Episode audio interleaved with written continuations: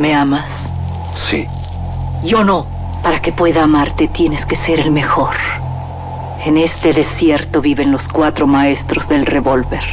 Tú tienes que encontrarlos y matarlos. De las primeras letras del guion a la proyección de la última copia. Las mejores escenas de acción suceden detrás de la pantalla. Porque ahí donde ves yo antes era rico de a madre. ¿A poco? No más que, hijo, no veas que me gasté la feria. Una parte, la neta, me la gasté parrandas, desmadre, viejas, pedo. ¿Y la otra parte? No, es así, me la gasté a lo pen... Radio UNAM y la Academia Mexicana de Artes y Ciencias Cinematográficas presentan Toma 46. El cine en voz de sus creadores. Trayectoria. Ernesto Contreras. El director Ernesto Contreras nació en 1969.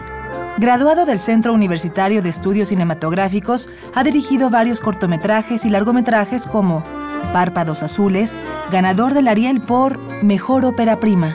Paralelamente, ha producido y coeditado el documental Los Últimos Héroes de la Península y Seguir siendo Café Tacuba. En esta ocasión nos acompaña Ernesto Contreras para hablarnos más acerca de su carrera como director en Toma 46. La entrevista corre a cargo de Adriana Castillo, secretaria técnica de la Academia Mexicana de Artes y Ciencias Cinematográficas. Ernesto, un gusto estar aquí contigo. Ernesto Contreras, realizador de cortometrajes y largometrajes, está ya terminando su segundo y preparando el tercer largometraje, lo cual nos da mucho gusto. Y Ernesto Contreras, además de ser cineasta, también es un gran miembro activo de la Academia Mexicana de Artes y Ciencias Cinematográficas y recientemente ha pasado a la 56 edición del Ariel.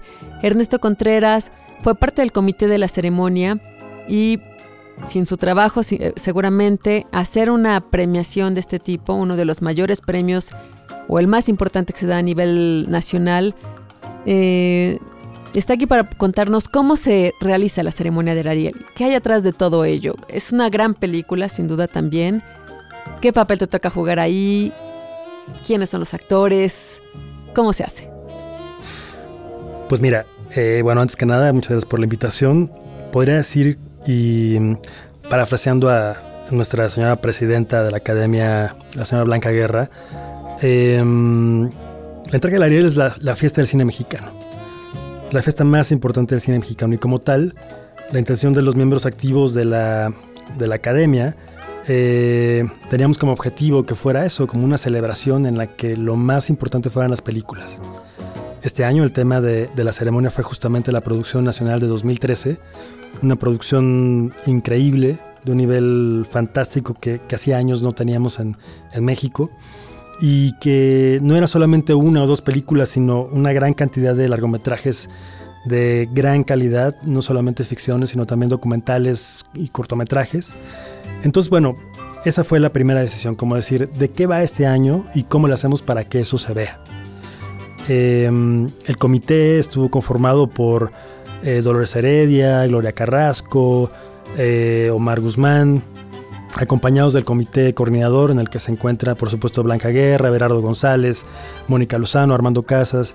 Por un lado se decidió el tema, por otro lado, bueno, convocar a los creativos, ¿no? Finalmente tenía que ver con un guion muy sólido que, este año estuvo escrito por Flavio González Melo, este dramaturgo y director que, bueno, pues dio forma al, texto que, que vimos durante la ceremonia, y a un gran director de teatro que es Mario Espinosa también para lograr como un tono y un ritmo y, que toda la ceremonia fuera muy consistente. Otro de los objetivos de este año fue que tuviera un diseño muy pensado para televisión, que en la televisión pudiera verse mucho mejor que en otras ocasiones. Y para ello, bueno, pues también se invitó a un productor de televisión, que es Alex Balaza. Y pues nada, fue un trabajo de, equipo realmente en el que hubo muchas voces, muchos puntos de vista para llegar a, a, lo que fue la ceremonia y de la cual, bueno, pues estamos muy, muy satisfechos de, del resultado. ¿Qué hay atrás de todo este trabajo? Son más de siete a nueve meses de trabajo. Em, ¿Cómo fue tu participación? ¿Cómo te involucras? ¿Cómo es el proceso de elección de las películas? Bueno, es, es muy amplio y hay como muchos aspectos. Eh, te puedo decir, bueno, yo directamente tengo, tiene mucho que ver con, con, lo que es la parte audiovisual de la ceremonia, todo lo que tiene que ver con los materiales que se proyectan, los diseños, las animaciones, estar muy, muy en contacto directo con, en este caso, quien hizo la producción para, para televisión, pero al mismo tiempo con el guionista, con el director de, de, puesta en escena y demás. Entonces, bueno, lograr un, un, tono general, hace rato decías que es como una película, y bueno, sí, yo creo que tiene que ver con, con que todos los elementos de alguna forma, bueno, encajen, escenografía, música, los invitados, eh, toda la dinámica de lo que sucede dentro y fuera del, palacio. Em, y bueno, me decías del proceso de elección, eh, la academia tiene diseñado todo un sistema para, para dicho proceso. ¿no? Tiene que ver con primero abrir una convocatoria en la que eh, las películas, los productores conocen em, los requisitos, requisitos para, para inscribir sus, sus, producciones, sus películas. Eh, este año hubo ciertas eh, innovaciones, es decir, eh, por un lado, no fue necesario que las películas estuvieran comercialmente estrenadas, sino que hubieran estado en alguna selección oficial de los principales festivales nacionales. Por otro lado, bueno, también fue la primera vez que se abrió esta posibilidad de que no solamente fueran ternas, sino hasta quintetas de las películas nominadas por cada categoría. Entonces, bueno, esto abrió un panorama distinto y, creo que, bueno, fue como también una buena, un buen refresh a lo que había sido la ceremonia durante los años anteriores. Y, y bueno, pues una vez que los productores inscriben sus películas, pues se programa todo una, un periodo de visionado para que todos los que eh, se inscriben en el comité de elección de primero nominados y luego ganadores eh, bueno, pues revisen el material y, voten por las películas que consideren dignas de, de estar nominadas para las diferentes categorías. Estás escuchando Toma 46. ¿Qué criterios eh, eligen para seleccionar una película que pueda competir o estar nominada a un Ariel? La Academia premia eh, la excelencia en la producción cinematográfica en diferentes categorías, son 23 categorías. Em, ¿Cuál es el criterio? Pues mira, yo creo que tiene que ver con, con, lo mejor hecho, con lo, con lo más logrado también. Este año, por ejemplo, pues había una mezcla interesante entre nuevos directores y directores ya con, con, trayectoria, con experiencia. Entonces, bueno, es como muy interesante el análisis que hay que hacer al revisar el material de qué es lo que em, sientes que debes, por lo que debes votar, ¿no? Tal cual. Y creo que es una, un proceso muy transparente en el que, bueno, pues cada quien tiene como esa, ese poder de decidir lo que considere más conveniente, más, lo más justo, lo más justo. Claro, es muy subjetivo calificar, pero bueno, al final uno dice, bueno, yo creo que este actor está mejor en este personaje que, que este otro de acá y, y, pues nada, así al final es una democracia que tiene que ver con la calidad de las películas. ¿Y a ti como votante te es complicado dejar películas fuera que dijes, esta tendría que haber estado aquí? Por supuesto, eh, como mencionaba hace rato, pues el 2013 fue un año de una producción increíble, eh, cinematográficamente hablando.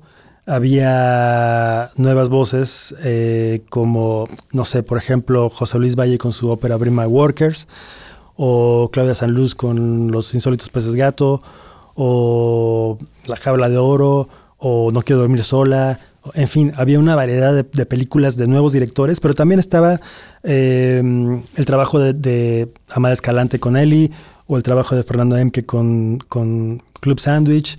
Entonces, bueno, em, sí de pronto era como, y, es lo rico finalmente del proceso, ¿no? Uno como, como, como votante pues tienes esa responsabilidad, ¿no? De hacer un análisis, de pensar qué es lo que tú premiarías y por qué. Y, nada, para mí es como un, buen, un buen pretexto para revisar toda la producción, conocer todo el panorama de lo que se está haciendo en nuestro país y, ese proceso de, reflexión, de análisis, de decir, bueno, desde mi punto de vista, ¿qué es, qué es mejor que qué? ¿no? Y es muy interesante cuando se ve luego el resultado, bueno, ver cómo hay esas coincidencias. A veces estamos de acuerdo, a veces no, pero al final, pues de eso va el proceso, ¿no? Como de que sea muy democrático y a la vez muy, muy personal. Sigue escuchando Toma 46.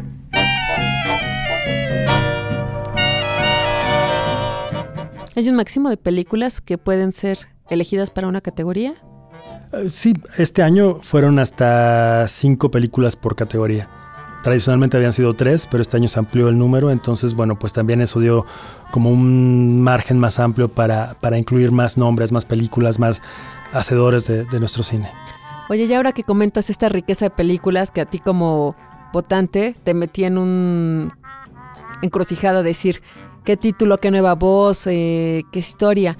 Un poco si pudieras reflexionar cuando tú estudiabas en los años 90, que, que nos comentabas en, cuando entras al CUEC, que había solo siete películas, ¿cuál era tu percepción del Ariel de los años 90 hacia acá? ¿Qué ha pasado? Eh, ¿Se transformó la academia? ¿Cómo se percibe? ¿Qué sucedió? Yo creo que la academia ha pasado por diferentes etapas. Históricamente, bueno, si estamos hablando de que esta fue la entrega número 56, quiere decir que son más de cinco décadas de, de películas premiadas y de diferentes etapas de la academia como tal.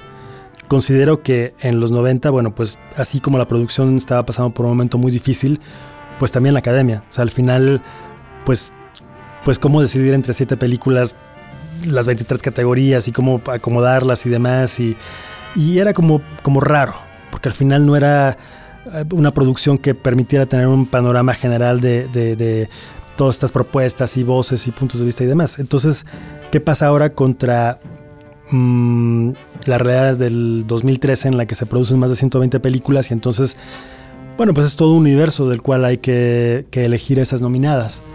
Eh, creo que la Academia está viviendo un nuevo momento.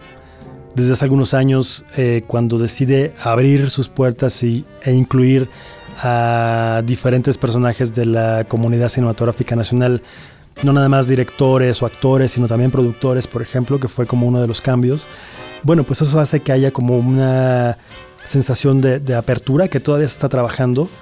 Eh, pero digamos, creo que, creo que parte de lo, del objetivo de la, de la ceremonia y no es nada más entregar premios.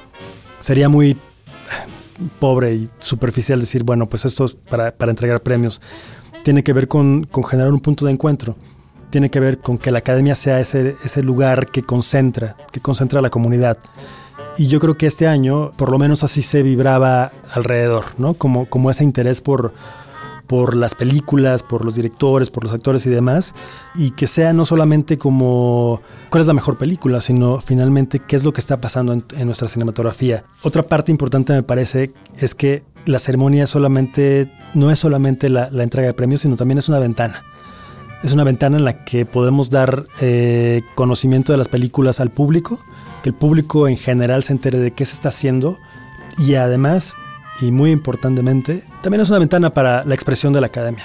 También es un buen momento para expresar una postura, para expresar qué es lo que estamos eh, viendo, exigiendo, esperando, trabajando. Y creo que este año fue como muy importante en ese sentido. ¿Qué significa para ti ser miembro activo de la academia? Ser parte de la academia es un honor. Ha sido un honor como, en primer lugar, que que, me hayan invitado. Eh, por otro lado, es, es increíble como ese, como decía hace rato, ese punto de encuentro. O sea, al final eh, las asambleas son como esa reunión de diferentes personajes de, de, la comunidad en las que se discute. Se discute mucho, no solamente, por supuesto, y reitero, no solamente los tales premios, sino tiene que ver con decisiones para qué hacer para preservar ciertos materiales o para eh, definir ciertas posturas o aliarnos con ciertas instituciones para hacer proyectos y demás. Entonces, eh, creo que cada vez está siendo un ente más, mucho más activo y eso me interesa mucho. Creo que la academia debe existir porque es una entidad de libertad única.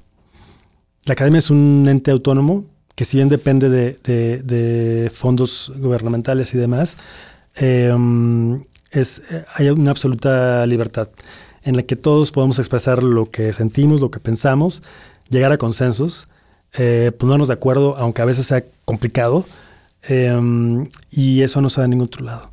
Al final creo que el hecho de convivir con directores, productores, actores, guionistas y demás, me parece que es como pues conocer diferentes puntos de vista. Las discusiones son realmente muy apasionadas, eh, enriquecedoras. Yo aprendo, ¿no? Para mí es venir a una clase, escuchar a personajes a quienes admiro muchísimo eh, y descubrir a otros, a quienes no conocía tanto. y luego verlos interactuar, bueno, pues finalmente sí es como, como decir, ah, ok, entonces hoy, hoy, no sé, es como esta, para mí es como un, casi como una maestría la, la, oportunidad de venir y escucharlos. Una clase de cine, estar en la academia. Una clase de cine y, y de vida ¿eh? también. Ernesto, pues muchas gracias por estar con nosotros, platicar un poco más de tu trabajo y el tiempo que le dedicas a la academia, el compromiso. Y pues nada, gracias por estar aquí con nosotros. No, pues muchas gracias por la invitación y pues nada, larga vida a la academia. Estuvo con nosotros el director Ernesto Contreras en Toma 46.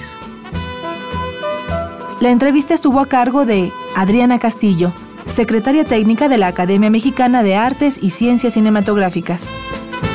Acabas de escuchar Toma 46, una producción de Radio UNAM y la Academia Mexicana de Artes y Ciencias Cinematográficas.